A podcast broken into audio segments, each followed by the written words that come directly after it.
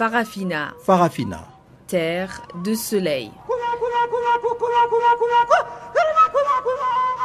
Farafina, Farafina, un magazine d'infos africaine.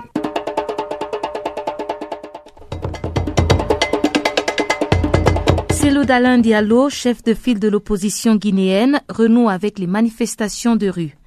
Remaniement ministériel au Mali, une femme du MNELA a fait son entrée. Et puis, prélude à la journée internationale de la population, on se penche sur la situation des jeunes dans les pays africains. Voilà donc pour les grands titres, mais avant d'en parler en détail, cédons d'abord l'antenne à Jacques Kouakou pour le bulletin des informations.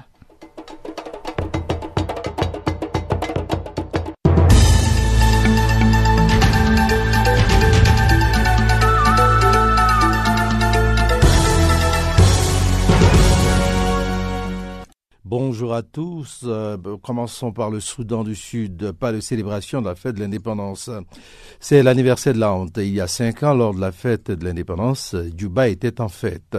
Sur les bords du Nil Blanc, la nouvelle capitale s'était faite toute belle. Les rues avaient été balayées avec soin et Susan Rice, l'ambassadrice des États-Unis à l'ONU, avait été venue avec son fils de 13 ans pour célébrer l'événement au milieu d'une foule en liesse. Mais ce 9 juillet, il n'y aura rien, ni parade militaire, ni fanfare.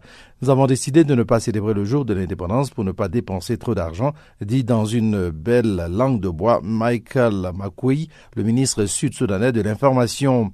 Quant à Susan Rice, aujourd'hui conseillère à la Maison-Blanche, elle vient d'envoyer de Washington un message à ses amis de Juba. J'ai le cœur brisé en voyant ce que le Soudan du Sud est devenu. Combien de personnes ont été tuées ou sont mortes de faim depuis le début de la guerre civile, en décembre 2013, l'ONU a d'abord dit 50 000. Puis plusieurs ONG ont avancé le chiffre de 300 000, c'est-à-dire près de 3% de la population de ce pays de 12 millions d'habitants, grand comme la France. Aujourd'hui, personne n'en sait rien. En mars, le chef des casques bleus, le français Hervé Ladsou, a reconnu que les Nations Unies avaient perdu le compte. Son adjoint, le Mauritanien El Gassim Rouané, confie Il est impossible de mesurer l'échelle de la tragédie au Soudan du Sud. Des dizaines de milliers de personnes sont mortes depuis décembre 2013 et plus de 2,3 millions d'habitants ont été déplacés. RDC, tension communautaire à Kinshasa après le meurtre d'une Congolaise en Inde. L'annonce de la mort de Cynthia Vechel, révélée mercredi 6 juillet par la presse indienne, a rapidement circulé sur les réseaux sociaux, entraînant un regain de tension communautaire dans la capitale congolaise. Toutes les boutiques indiennes sont restées fermées vendredi au grand marché de Kinshasa. Il s'agit d'un crime passionnel et il ne faudrait pas que cela dégénère en conflit communautaire, a réagi le vice-ministre en charge de la coopération internationale et de l'intégration régionale, Franck Moué Malila. Selon les informations du ministère des Affaires étrangères, qui a été mise au courant par les autorités indiennes le 5 juillet, Cynthia Vechel, la trentaine, a été assassinée par son mari, un ressortissant indien. Cynthia est décédée à Hyderabad, c'est dans le centre où était installé depuis un an le couple marié en 2008. Les circonstances de sa mort restent encore floues. Le meurtrier présumé, Rupesh Kumar Mohamani, un homme d'affaires, avait fait l'objet d'une condamnation judiciaire en RDC, a précisé le vice-ministre. Il aurait tué sa compagne après avoir découvert sa liaison sur Internet avec un ressortissant congolais et après qu'elle lui a fait part de sa volonté de le quitter. Il aurait été ensuite surpris par des badauds alors qu'il tentait de se débarrasser du corps avant d'être arrêté par la police indienne. Euh, restons toujours en RDC pour parler cette fois-ci de Moïse Katumbi. Moïse Katumbi aux États-Unis. En exil médical forcé à Londres, l'opposant candidat à la présidentielle congolaise, Moïse Katumbi, est annoncé le 13 juillet à Washington pour participer à une table ronde organisée au siège du think tank Atlantic Council, en abrégé AC. Au menu, la situation en RDC et la perspective électorale de la fin 2016. L'universitaire J. Peter Fan, responsable de l'Africa Center au sein de l'AC, organisateur de la rencontre, précise dans son message d'invitation que celle-ci se déroulera en présence du général James Logan Jones, ancien conseiller à la sécurité de Barack Obama et membre lui aussi de la direction de l'AC pour le compte duquel il préside le Brent Scowcroft Center au International Security. Ce général à la retraite n'est pas un inconnu à Kinshasa. Il est en effet le patron de la société d'intelligence et de sécurité Jones Group International, employeur de la demi-douzaine de consultants américains chargés d'il y a peu encore de la protection privée de Moïse Katumbi au Katanga, dont l'ex-marine Daryl Levis, arrêté à Lumumbashi fin avril et libéré cinq semaines plus tard. Parlons de la Centrafrique. 6 000 personnes euh, ont fui les violences dans l'Ouest. Selon le Haut Commissariat des Nations Unies pour les réfugiés, plus de 6 000 personnes ont fui les violences dans l'ouest de la Centrafrique depuis la mi-juin pour se réfugier au Tchad et au Cameroun. Nous craignons qu'il y en ait davantage à l'avenir, a indiqué vendredi 8 juillet le Haut Commissariat des Nations Unies pour les réfugiés, en abrégé HCR. Au total, l'organisation indique 5643 personnes plutôt se sont réfugiées au Tchad et 555 au Cameroun. L'exode a commencé le 12 juin après des heures entre des éleveurs et des agriculteurs près de la ville de Ngaoundaye dans la région d'Ouam-Pende dans l'ouest du pays. Avant ces nouvelles arrivées, le HCR et ses partenaires portaient assistance à environ 65 000 réfugiés centrafricains dans le sud du Tchad et à environ 260 000 au Cameroun. On compte aussi 415 000 déplacés internes en Centrafrique, un pays plongé dans un cycle de violence intercommunautaire depuis le renversement en mars 2013 du président François Bozizé. Terminons par le Mali. Nina Wallet Tintalou dans le nouveau gouvernement. Elle est la principale attraction du nouveau gouvernement malien annoncé dans la soirée du jeudi 7 juillet. Nina Wallet figure du mouvement national de libération de l'Azawad, dans l'abrégé MNLA, et de la lutte indépendantiste Touareg, a été nommée ministre de l'Artisanat et du Tourisme. À ses côtés, oui, autres nouveaux ministres qui remplacent notamment quelques têtes d'affiche de la précédente équipe gouvernementale, telles Zabi Ould Sidi Mohamed, du groupe Réconciliation nationale, Shogel Maïgad de communication ou encore Draman Dambélé à l'urbanisme. Difficile d'imaginer, il y a un peu plus de quatre ans, à l'époque où le MNLA déclenchait sa rébellion dans le nord du Mali, que Nina Wallet Intalo finirait ministre du gouvernement malien. À l'époque, elle réclamait ouvertement l'indépendance de l'Azawad. Seule femme du bureau exécutif du MNLA, Nina Wallet Intalo, originaire de la tribu des Idnan et native de Kidal, est devenue très tôt une militante de la cause Après un passage par Abidjan dans les années 1980, où elle a épousé un neveu de Félix Soufouet-Boigny et monté une entreprise de nettoyage, elle est élue maire de Kidal en 1997, mais elle n'exercera jamais son mandat d'élu local en raison, selon elle, des pressions d'islamistes radicaux qui n'acceptaient pas qu'une femme soit maire. La signature de l'accord de paix d'Alger le 20 juin 2015 marque le début du rapprochement de Nina Wallet Talou avec les autorités maliennes. En octobre 2015, elle est nommée vice-présidente de la commission Vérité, Justice et Réconciliation en abrégé CVJR. Désormais ministre, la nomination de cette ex-rebelle Touareg est perçue comme un signe de bonne volonté de la part de Bamako dans le cadre de l'application de l'accord de paix.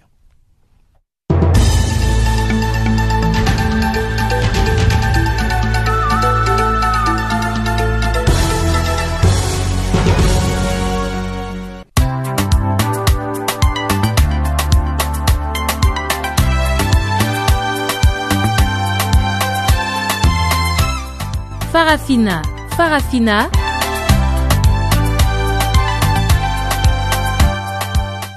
L'actualité panafricaine en français Ah bon? Mais oui, c'est tous les jours de lundi à vendredi, 16h GMT. Sur Channel Africa, la voix de la Renaissance africaine.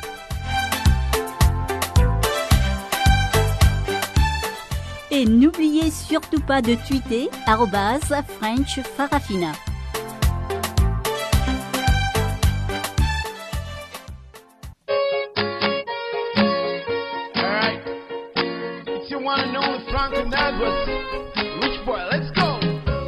Nouveau sur Channel Africa, notre numéro WhatsApp plus 27 76 333 27. Contactez-nous pendant le magazine des actualités en français en direct de 16h à 17h GMT sur Channel Africa, la voix de la Renaissance africaine.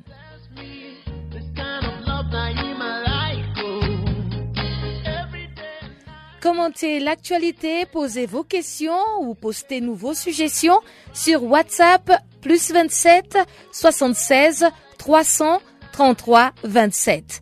Allez à vos téléphones, nous vous répondrons tout de suite au plus 27 76 333 27.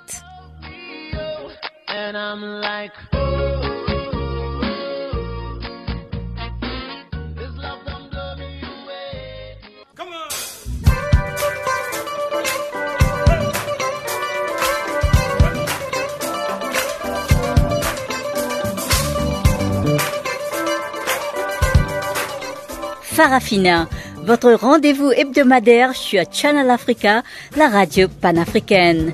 Farafina, votre programme des actualités en langue française sur Channel Africa.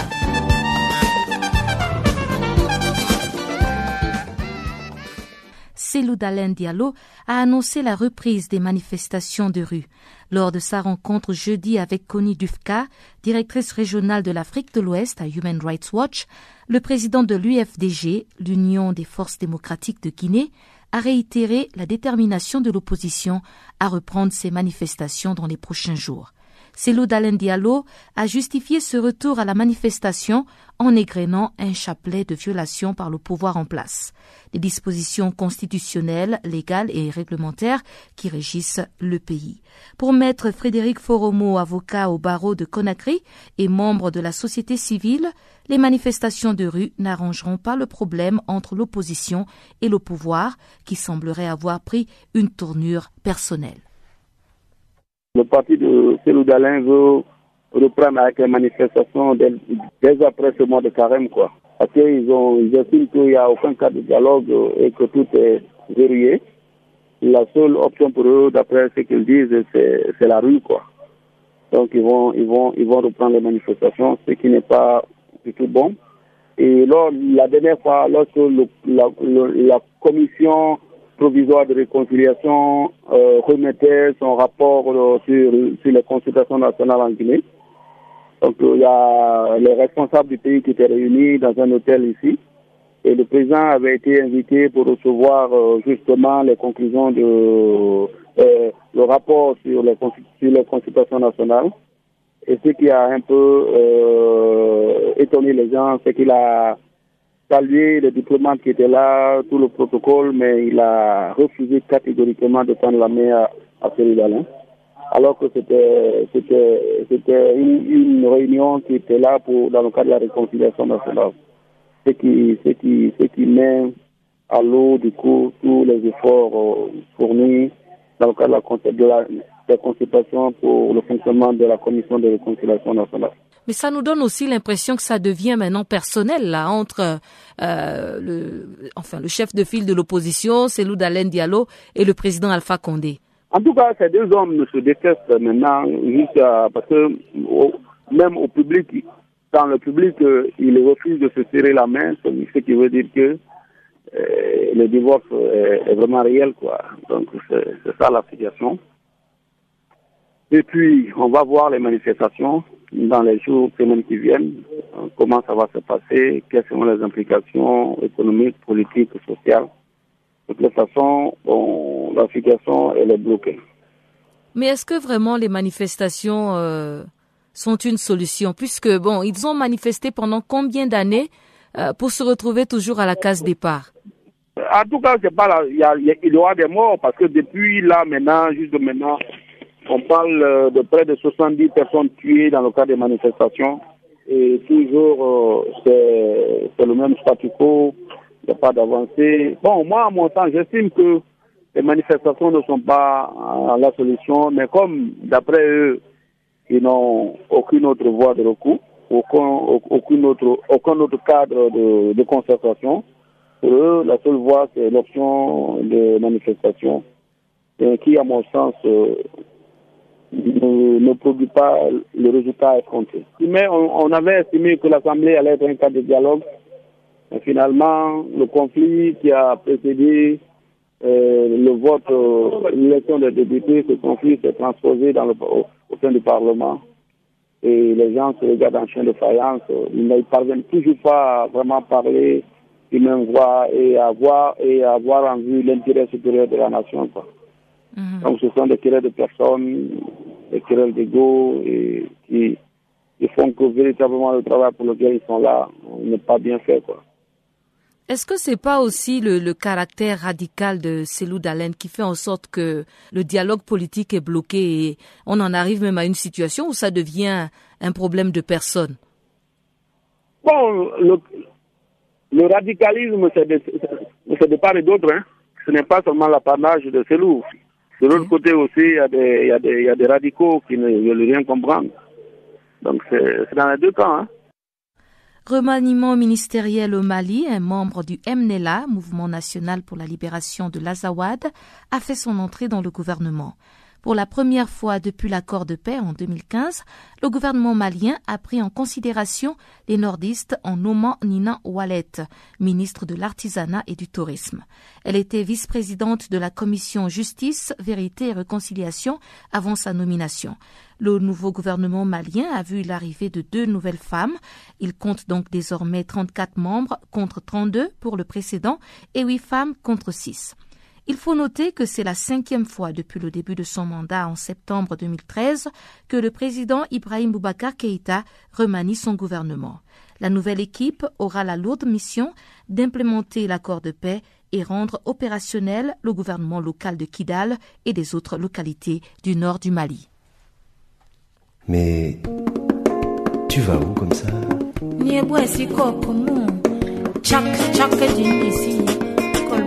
Channel Africa.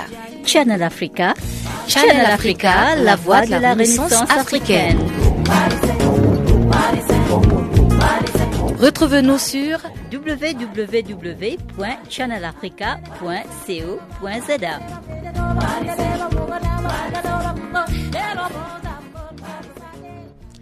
Le gouvernement de la République démocratique du Congo a dénoncé ce qu'il qualifie de comportement raciste, impérialiste et néocolonialiste de certains États occidentaux.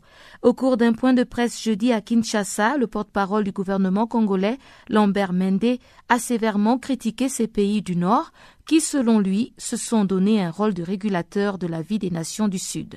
Depuis Kinshasa, voici la correspondance de Jean-Noël. La sortie médiatique du porte-parole du gouvernement congolais est survenue justement après que certains pays, dont les États-Unis, la France, le Royaume-Uni et autres, se sont prononcés contre la probable non-tenue des élections attendues ici en novembre prochain. C'est tout simplement de l'ingérence dans les affaires intérieures d'un pays indépendant depuis 56 ans, ce que rejette et condamne la République démocratique du Congo selon son porte-parole Lambert Mende. Des gouvernements étrangers s'érigent en régents des affaires de la République démocratique du Congo. Des institutions parlementaires, d'entités nationales et régionales auxquelles la République démocratique du Congo n'appartient pas, s'autorisent à délibérer, à statuer et à légiférer même sur ces affaires intérieures, en s'appuyant malicieusement sur un droit d'ingérence humanitaire à géométrie variable parce que il ne s'exercerait que vis-à-vis de la seule République démocratique du Congo. C'est une conception abusive et dangereuse du droit international et des relations entre États. Autre fait ayant provoqué la colère des autorités de Kinshasa et sur lesquels est revenu le porte-parole Lambert Mende, la récente décision de Washington d'infliger des sanctions contre le général Célestin Kanyama, commandant de la police ville de Kinshasa accusé de violation des droits humains, et le dossier de l'opposant Moïse Katumbi, dernièrement condamné à trois ans de prison par la justice congolaise pour faux et usage des faux, quelques jours seulement après avoir été inculpé pour recrutement des mercenaires et autorisé de quitter le pays pour raison médicale.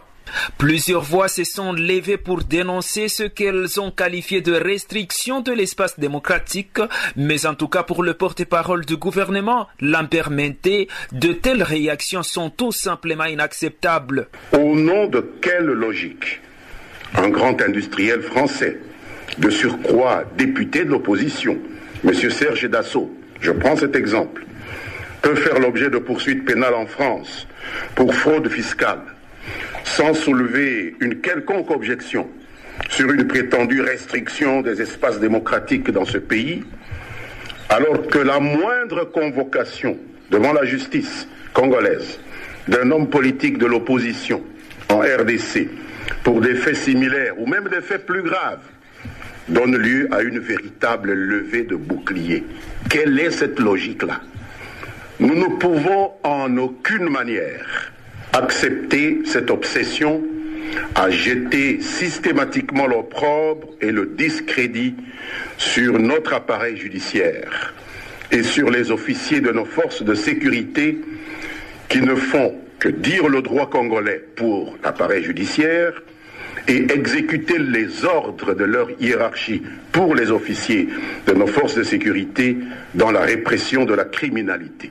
Dans tous les cas, pour les autorités de Kinshasa, ils sont devenus nombreux les étrangers qui veulent fouler au pied le principe fondamental de l'autodétermination des peuples qui constitue pourtant le socle du droit international et de la démocratie. Jean-Noël Bamoisé, Channel Africa, Kinshasa. Du côté de Brazzaville, une action de grande envergure est envisagée contre le pouvoir en place. Les élus de la diaspora en France réunis au sein de l'association Équité ont réitéré ce vendredi son appel à la désobéissance civile contre le président congolais Sassou Nguesso. Le président de l'équité, Salio Diallo, nous a expliqué la stratégie à suivre tout au long de ce mois de juillet. L'opposition a voulu éviter le bain de sang au Congo. On connaît la cruauté de Sassou Nguesso, on sait qu'il a déjà fait une guerre qui a fait plusieurs morts. Euh, on sait qu'ici en France, euh, il, y a une, procédure judiciaire contre lui euh, par rapport aux disparus du Beach qui ont été noyés dans le fleuve Congo. Donc il y avait cette, cette crainte d'un massacre. C'est pour ça, cette fois-ci, la désobéissance civile ne se limite pas sur un jour. Là, Sassou euh, aurait pu se préparer. Nous lançons sur le long terme cette fois-ci. C'est que les gens doivent faire de la désobéissance civile en essayant de ne pas prendre euh, des risques pour leur vie. Ce n'est plus la même procédure. C'est plus la même procédure qui a été à, à l'époque de dire tel jour, à telle heure, on fait une désobéissance civile et Sassou a le temps de se préparer.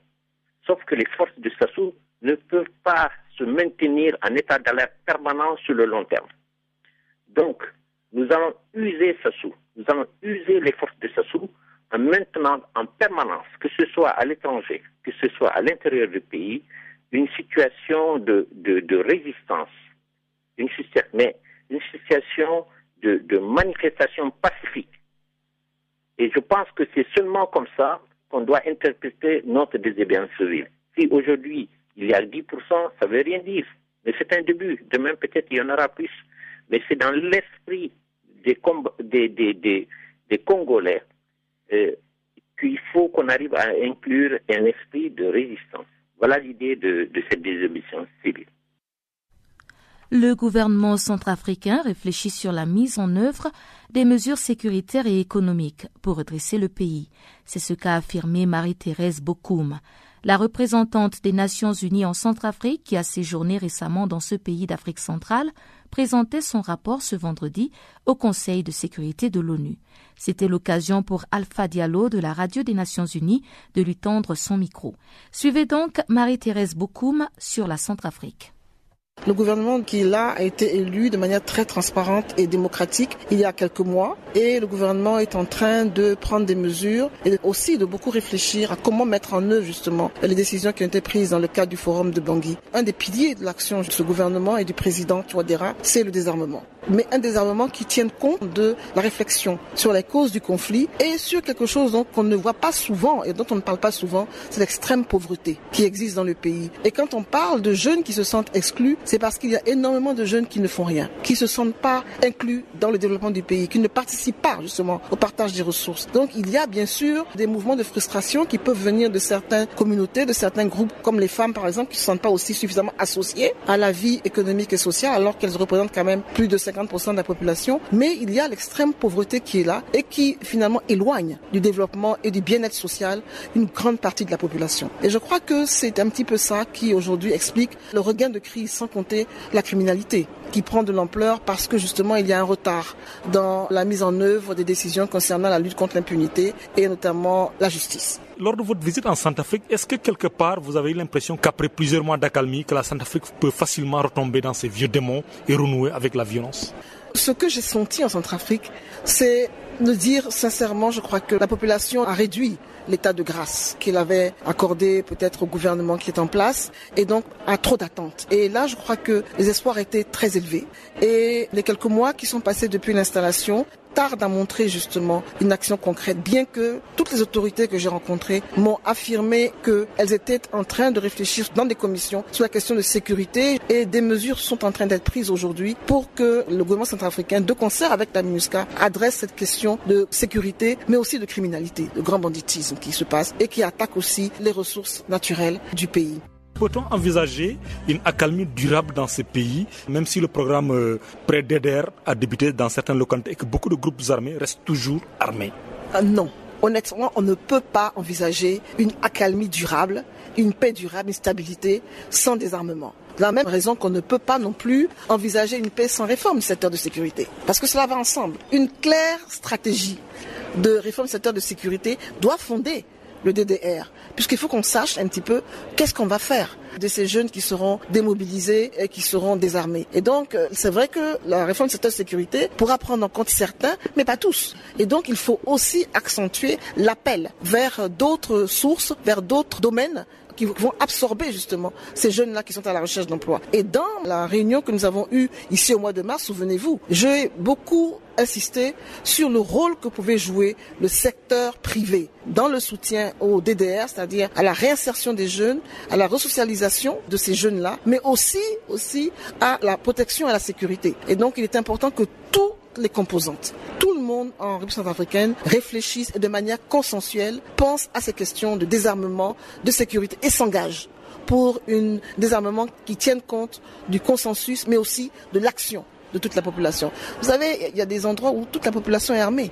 Quand j'avais rencontré le président, il m'avait dit très justement, comment voulez-vous que la femme centrafricaine puisse aller au champ quand à côté il y a quelqu'un qui a une arme et que la personne utilise cette arme-là pour se protéger ou se défendre parce qu'elle a peur? Donc il y a justement ce recours systématique aux armes que l'on sent maintenant, que l'on sent en Centrafrique, que l'on sent depuis longtemps, que l'on sent maintenant, qui est absolument regrettable et condamnable. Mais ne pourra disparaître que si ceux qui sont chargés d'assurer la sécurité le font donc sont équipés, armés et identifiés pour le faire. Et ceux qui ne doivent pas avoir les armes, ne les ont pas, soient désarmés. Vous avez ressenti des frustrations de jeunes et de communautés qui se sentent marginalisés, exclus. Qui sont ces jeunes et quel type de changement attendent-ils des nouvelles autorités centrafricaines?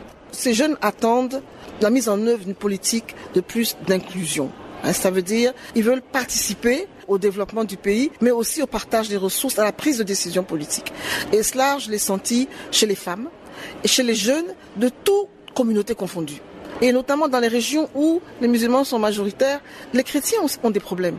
Et dans les régions où les musulmans sont minoritaires, ils ont des problèmes. Donc ce sont des jeunes des deux communautés. Souvenez-vous, je vous avais dit qu'au mois de mars, je suis allé au PK5 et là j'ai vu les deux communautés confondues m'exprimer les requêtes du quartier et non pas des communautés musulmanes ou chrétiennes, mais des requêtes afférentes au quartier du PK5. Cette fois-ci, je ne dis pas division, mais le clivage était apparent.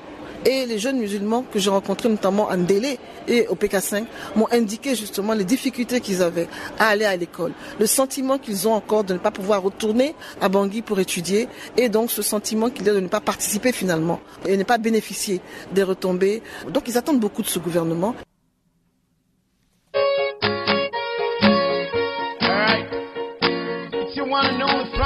Du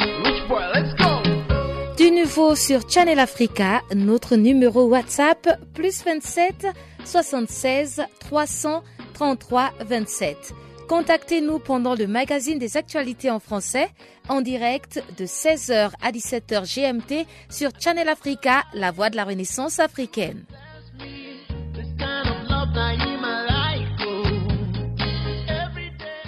Commentez l'actualité, posez vos questions ou postez-nous vos suggestions sur WhatsApp plus 27 76 333 27. Allez à vos téléphones, nous vous répondrons tout de suite au plus 27 76 333 27.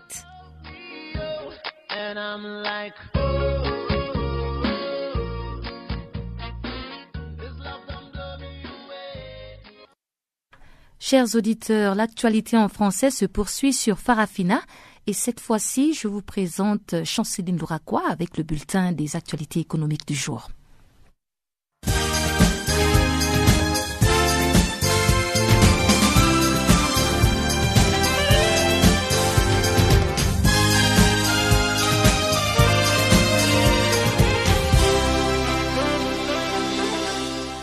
Bonjour. À compter de ce vendredi 8 juillet 2016, l'institution britannique de financement du développement entre au capital du spécialiste du commerce en ligne.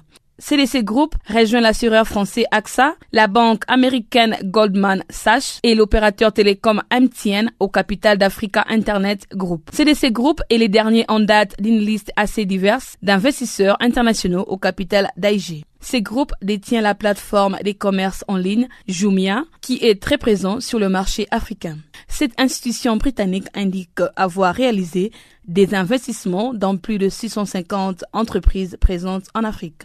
La dite institution s'est revendue comme le plus grand capital investisseur actif en Afrique à travers sa participation à 58 fonds d'investissement impliqués dans 32 des 54 pays du continent africain. À titre de rappel, CDC Group est créé en 1948 et compte près de 3,4 milliards de livres sterling, soit 4,1 milliards d'euros actifs. En Côte d'Ivoire, la délégation du Fonds monétaire international s'est réunie en audience le jeudi avec le chef d'État Ouattara. À ce sujet, les responsables du Fonds monétaire international ont indiqué l'évolution de la performance macroéconomique du pays. Quant à eux, cette performance demeure solide durant les premiers trimestres 2016. Le chef d'émission Dan Goura a assuré que le reste de l'année 2016 et les moyens termes sont favorables à la condition que les politiques mises en œuvre permettent de compenser les risques. D'après lui, cette mission est convenue pour préserver la viabilité de la dette, les déficits budgétaires qui devra converger vers 3% du produit intérieur brut à l'horizon 2019. Dangoura a enfin indiqué que la détermination des autorités est de restructurer les banques ainsi que les entreprises publiques en difficulté.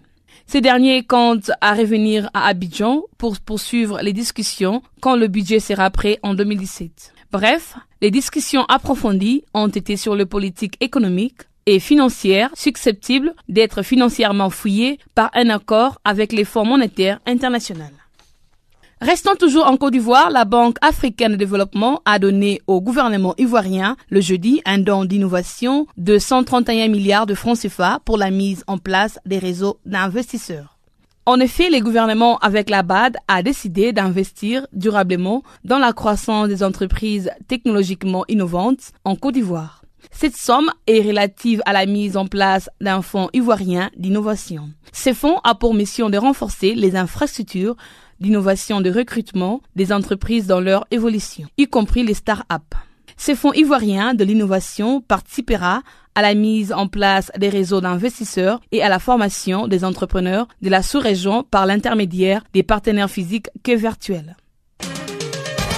En Égypte, le groupe italien d'exploration et d'ingénierie pétrolière, Saipam, a annoncé le jeudi d'avoir obtenu des nouveaux marchés pour plus de 1,5 milliard d'euros. Ce groupe italien indique également avoir reçu un contrat d'ingénierie, d'approvisionnement, de construction et d'installation pour la première phase des ors et d'un gizmo des supergéants au potentiel estimé à environ 850 milliards de mètres cubes de gaz découverts il y a un an. Les contrats obtenus par Saipem a été attribué par Petrobel, une société commune entre Eni et l'Égyptien General Petroleum Corporation. Ces contrats prévoient entre autres l'installation d'une conduite pour le gaz et deux autres conduites ainsi que des travaux pour la réalisation en eau profonde jusqu'en 1700 mètres de profondeur de six puits. À noter que Saipam est une filiale du groupe pétrolier italien Eni qui a découvert le gisement des orques. Saipam compte une vingtaine de filiales dans dix pays africains. En Angola, la nouvelle présidente de la Compagnie nationale angolaise des hydrocarbures, Isabelle Dos Santos, a suspendu le jeudi toutes les négociations concernant la cession d'actifs pétroliers et gaziers. Cette décision intervient un mois après sa nomination à la présidence du conseil d'administration du géant Sonangol. La suspension des négociations en cours pourrait permettre aux nouveaux responsables de l'entreprise publique à noter que Sonangol est chargé d'accorder les concessions d'exploration et de production d'hydrocarbures en Angola. Par la suite, une quinzaine des compagnies pétrolières et gazières internationales sont activées dans le pays, parmi lesquelles les Français Total, les Norvégiens Statoil, l'Américain Chevron, l'Italien Eni, les Britanniques BP. En outre, Isabelle Dos Santos a également annoncé son intention de céder les nombreux actifs des Sonangol hors du secteur pétrolier.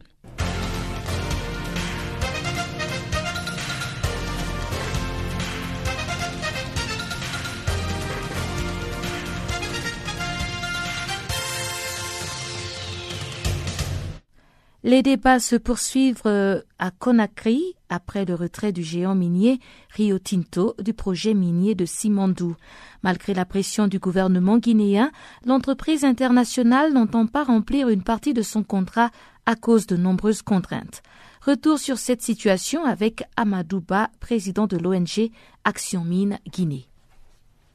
Les aléas fait que, euh, vous vous rappelez, euh, en 2015, en fin 2015, Rio Tinto avait demandé, euh, avait envoyé une lettre à, au gouvernement guinéen à travers le ministère des Mines et de la Géologie pour demander à ce que, euh, en fait, les dates cibles du projet soient euh, recalées. C'était le 18 juillet 2000, 2016, date à laquelle, normalement, on devait commencer la, la production du minerai dans le premier accord. Mais avec l'accord transactionnel qui a été signé entre l'État guinéen et euh, Rio Tinto en 2011, c'est que euh, ces dates ont été récalées jusqu'en 2018. Ce qui fait que euh, Rio Tinto avait une certaine marge. Mais en 2015, ils ont demandé à ce que l'État reconnaisse un certain nombre de, de défaillances liées à la mise en œuvre du projet. C'est que ce qui retardait en fait le projet, c'est que au nombre desquels nous avons l'épidémie d'Ebola, à l'époque, on s'acheminait vers les élections avec l'instabilité politique. Donc, ils ont envoyé deux de ces arguments que l'État a réfutés comme étant, euh, en fait, que qu'ils ne pouvaient pas considérer comme étant des facteurs qui retardent le projet. Ils ont exigé à Rio Tinto de déposer l'étude de faisabilité bancable. Et c'est ce qui a été fait le 16 mai dernier. L'étude de mm. faisabilité bancable a été déposée. Mais aujourd'hui, euh, Rio Tinto met en avant beaucoup plus euh, des facteurs économiques internes euh, par rapport à la réalisation du projet. Il y a la chute des matières premières, il y a euh, la crise que Rio Tinto elle-même a en fait traverse en son sein. Et ce qui fait que dans, dans, le cadre de la réalisation du projet, Rio Tinto a pu faire quelques démarches au niveau de quelques, quelques entreprises, au niveau par exemple de General Electric, dans le cadre de la, euh, construction du consortium, mais euh, des entreprises qui, ont, qui ont répondu à la négative euh, parce que elles n'ont pas eu confiance en fait à la réalisation du projet en tant que tel. C'est fort probable qu'il y ait un arbitrage qui intervienne dans ce projet. Le FINUAP, le Fonds des Nations Unies pour la Population, a tenu une réunion ce vendredi dans ses locaux de Johannesburg, la capitale économique sud-africaine. C'était l'occasion pour les participants d'éplucher le thème marquant la célébration de la Journée mondiale de la population prévue le 11 juillet. Cette journée sera placée sous le thème Investir sur les jeunes filles. L'une des participantes à cette rencontre, Suzanne Mandang, représentante du FIMUAP au Burundi, revient sur l'importance de ce thème pour la jeunesse burundaise. La journée mondiale sur la population sur les jeunes, euh, cette année, pour nous, c'est une interpellation pour le Burundi entier par rapport, n'est-ce pas, à la situation de ces jeunes et surtout les adolescentes. Quels sont euh, leurs défis, leurs besoins? Et pour nous, en effet, le Burundi n'avait jamais abrité autant de jeunes et d'adolescentes. Selon les données, si vous voulez, du recensement euh, de la population du Burundi en 2008, 65% de presque 10 millions de Burundais ont moins de 25 ans et 56% de cette même population a moins de 19 ans. Elle vit en général en milieu rural euh, à hauteur de 90% et très souvent déscolarisée sans emploi. Donc, la Journée mondiale de la population édition 2016 informe donc euh, des besoins spécifiques des jeunes et surtout des adolescents, mais également des réponses qui devraient être apportées pour la transformation de leur vie et pourquoi pas celle du Burundi. Alors, vous avez mentionné quelques défis que rencontrent les jeunes dans votre pays, mais à part le chômage, est-ce que euh, vous avez d'autres défis à relever? Et qu'est-ce que vous pensez qui peut être fait pour pouvoir euh, réussir à aider ces jeunes à se trouver une place dans la société euh, burundaise?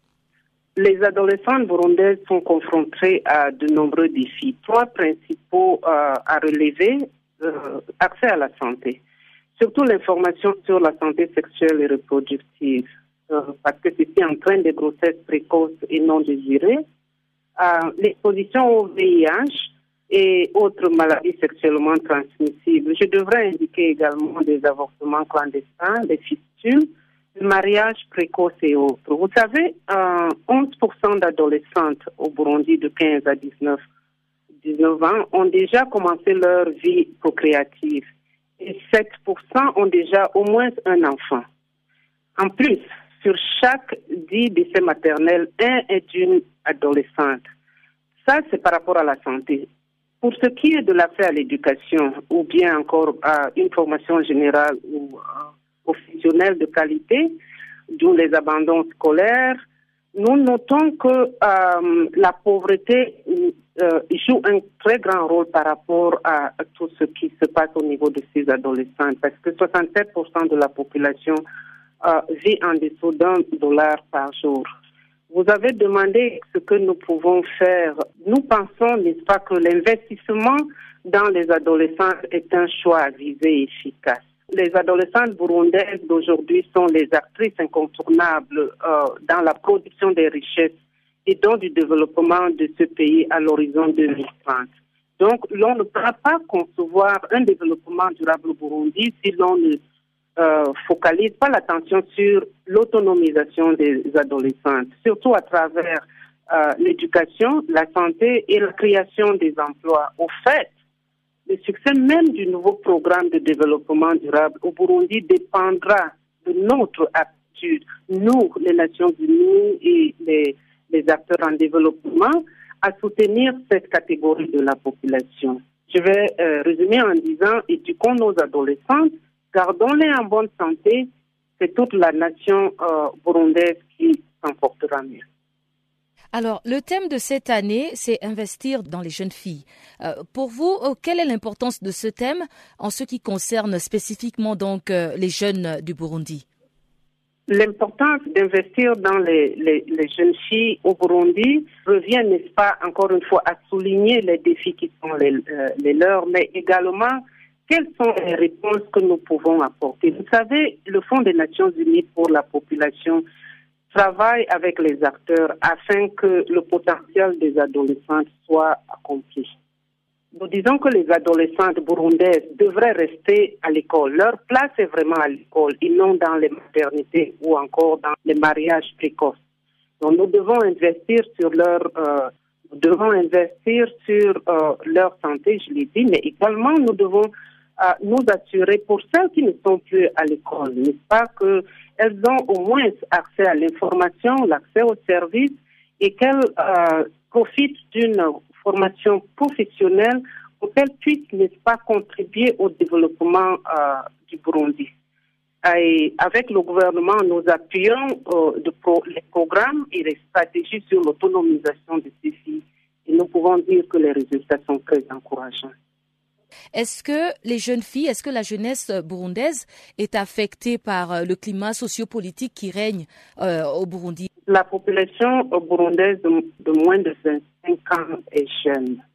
Euh, la situation qui prévaut au Burundi affecte tout le monde, mais ce qui est important de noter, c'est que les acteurs travaillent avec les jeunes, nous, le Fonds des Nations Unies pour la population nous, travaillons avec ces jeunes pour pouvoir, n'est-ce pas, les sensibiliser par rapport à la situation qui prévaut et puis surtout par rapport, n'est-ce pas, à la cohésion sociale et à la euh, sécurité communautaire. Cette réunion du FINUAP a aussi élaboré sur la situation des jeunes de l'océan Indien.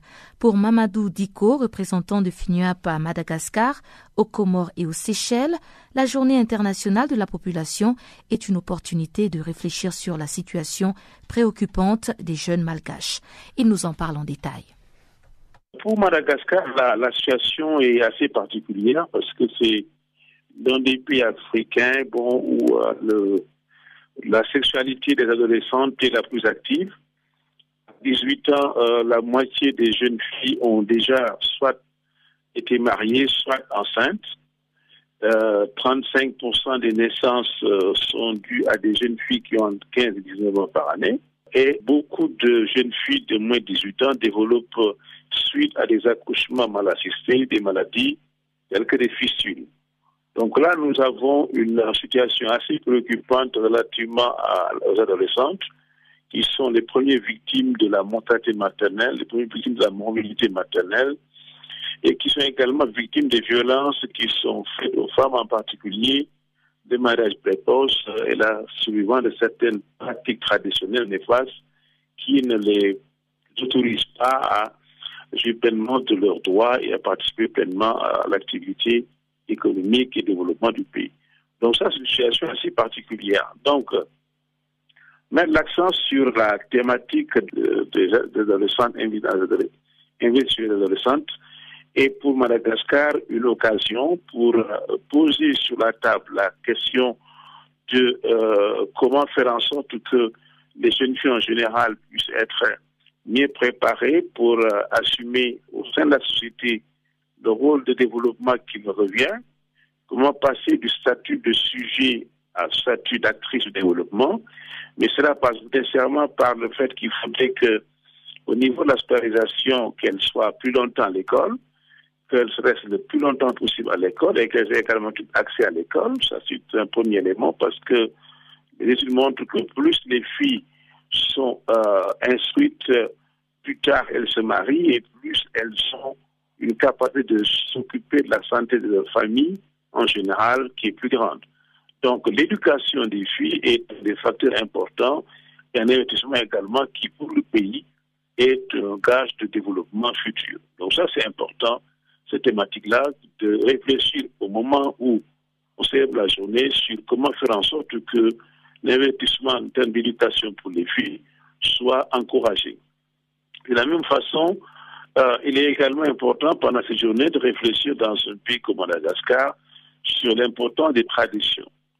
Dans certaines parties du pays, dans certaines euh, couches de la population, à 11-12 ans, les jeunes filles et pubères sont euh, sorties de la famille, on les construit une petite case à l'intérieur de la famille et elles ont euh, l'occasion, ou en tout cas l'indépendance, de faire ce qu'elles voudraient.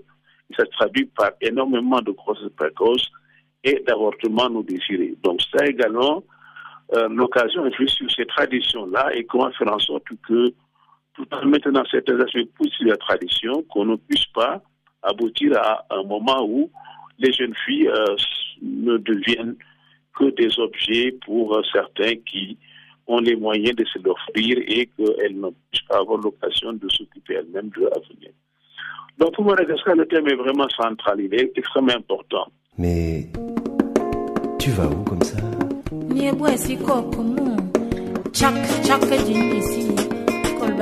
Channel Africa.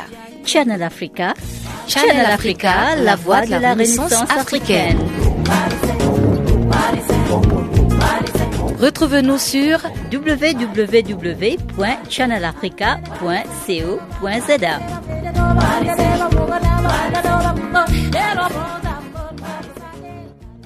Et sans plus tarder, on retrouve Chanceline Louraquois pour le bulletin des sports.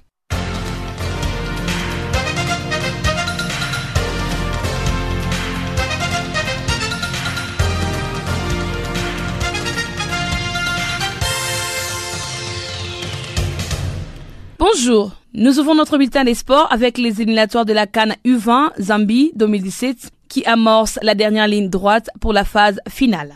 Ce vendredi, l'Égypte s'opposera à l'Angola pour les comptes du troisième et dernier tour des qualifications. Le match aller de ces éliminatoires sont donc prévus du 8 au 10 juillet 2016. Et les matchs retour se disputeront deux semaines plus tard. À Dakar, le Sénégal sera opposé au Ghana, les Burkina Faso jouera contre le Mali et le Nigeria fera face au Soudan. Le sept pays seront qualifiés présents à la phase finale de la 20e édition de la Cannes U20 du 26 février au 12 mars 2017 en Zambie. Voici la suite des programmes. Le samedi 9 juillet 2016, le Sénégal sera opposé au Ghana. La Gambie jouera contre la Guinée. Le Burkina Faso s'opposera au Mali. Et le dimanche 19 juillet, le Soudan jouera contre le Nigeria. Les Lesotho jouera contre l'Afrique du Sud. Et le Cameroun jouera contre la Libye. Parlons de la 15e édition du championnat d'Europe des football masculin 2016 organisé par l'Union des associations européennes des football. Les Français se sont battus le jeudi contre les champions du monde allemands de buts à zéro à Marseille. C'est pour la troisième fois de son histoire que l'équipe de France des football dispute le final d'un championnat d'Europe après celle remportée en 1984 et 2000. La formation de Didier Deschamps a validé son ticket en dominant l'Allemagne grâce notamment à Antoine Griezmann. Durant cet héros, les Français se sont donc offerts un premier exploit en battant les Allemands. La France va devoir défier le Portugal les 10 juillet à Saint-Denis pour les comptes du final. La Guinée a dévoilé le jeudi une liste des entraîneurs postulant au remplacement du français Louis Fernandez. L'actuel sélectionneur adjoint du Sili Mohamed Kamfori Bangoura, d'origine guinéenne, figure parmi les cinq techniciens retenus de la liste. Parmi tant d'autres, nous citons les Français Nobilo Jean-Marc, le Belge Paul Putz, les Franco-Allemands Roy Gernot et les Français Simondi Bernard. D'après les comités de normalisation de la Foot, les cinq entraîneurs sont attendus le 13 juillet prochain à Conakry pour passer des interviews. Les noms du prochain sélectionneur de la Guinée sera connu au plus tard le 30 juillet prochain. Rappelons que la Guinée prépare ses débuts dans les éliminatoires de la Coupe du Monde 2018. Et le Sili figure dans le groupe A avec la Tunisie, la République démocratique du Congo et la Libye. De l'autre part des Jeux Olympiques, l'équipe nationale de basketball du Sénégal ne sera pas présente à Rio du 5 au 21 août prochain. Les Lions se sont une nouvelle fois inclinés le jeudi lors du tournoi des qualifications olympiques à Manille aux Philippines. Cette seconde défaite au tournoi de qualification olympique élimine Maurice Ndour et ses coéquipiers. La Tunisie, autre pays africain engagé dans les tournois des qualifications olympiques, a été éliminée après deux défaites contre la Croatie et l'Italie. Et l'Italie. En tennis, la finale de Wimbledon opposera l'américaine Serena Williams à la championne de l'Open d'Australie, Angélique Kerber, le samedi 9 septembre prochain. Les demi-finales ont eu lieu le jeudi. En 48e minute, Serena Williams a battu la russe Hélène Vesvina en 2-7, 6 à D et 6 à 0. Angélique Keber a pour sa part battu en deux matchs Venus Williams 6 à 4 et 6 à 4. Pour rappel, les numéros 1 mondial, Serena Williams et Angélique Kerber, championne d'Australie, s'étaient déjà affrontées en finale des internationaux d'Australie au mois de janvier dernier. L'américaine vise pour sa part une 22e victoire dans un tournoi du Grand Chelem.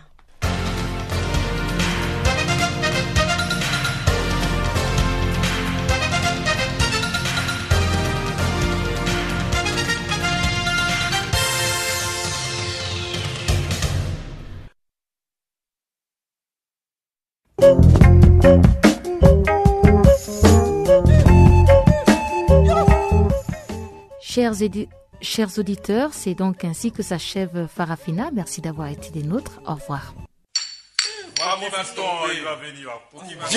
Dans mes. Sur la rue Pressel, j'ai trafiqué tellement le beau. Elle s'appelle Miss Lolo. Si tu l'as dit, son balcon, ton cœur pour bon. C'est inversé, ouais. J'ai surnommé ça Cynthia. Abrobiasta. Je suis Corofoni. Bengo bonu bekune mo ule nani e mekpunde. Minglo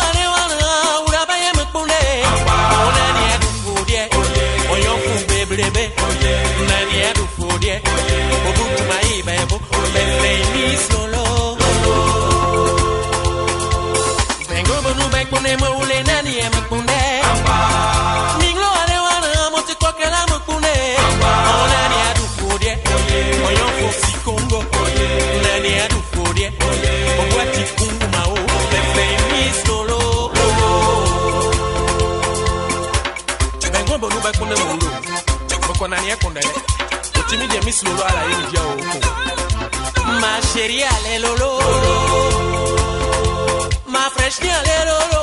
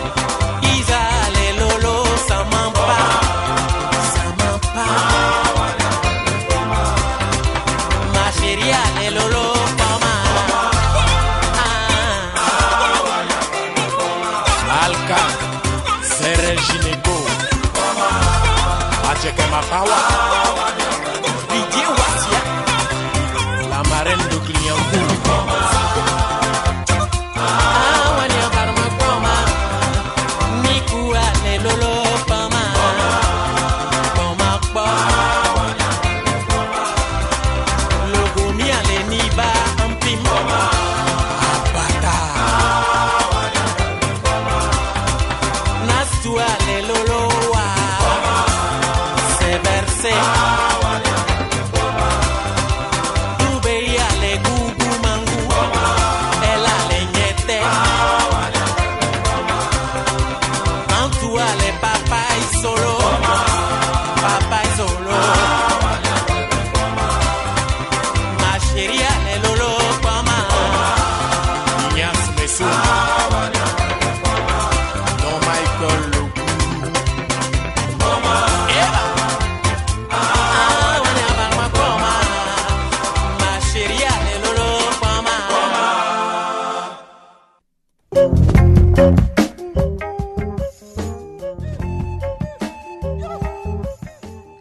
auditeurs, nous sommes arrivés à la fin de cette édition des actualités en français. Merci d'avoir été des nôtres, mais gardez le contact avec nous sur notre page Facebook Channel Africa, à travers notre compte Twitter, FrenchFarafina ou encore Channel Africa 1. Sur ce, je vous donne rendez-vous pour une autre édition des actualités en français demain à la même heure et sur la même fréquence. Au revoir.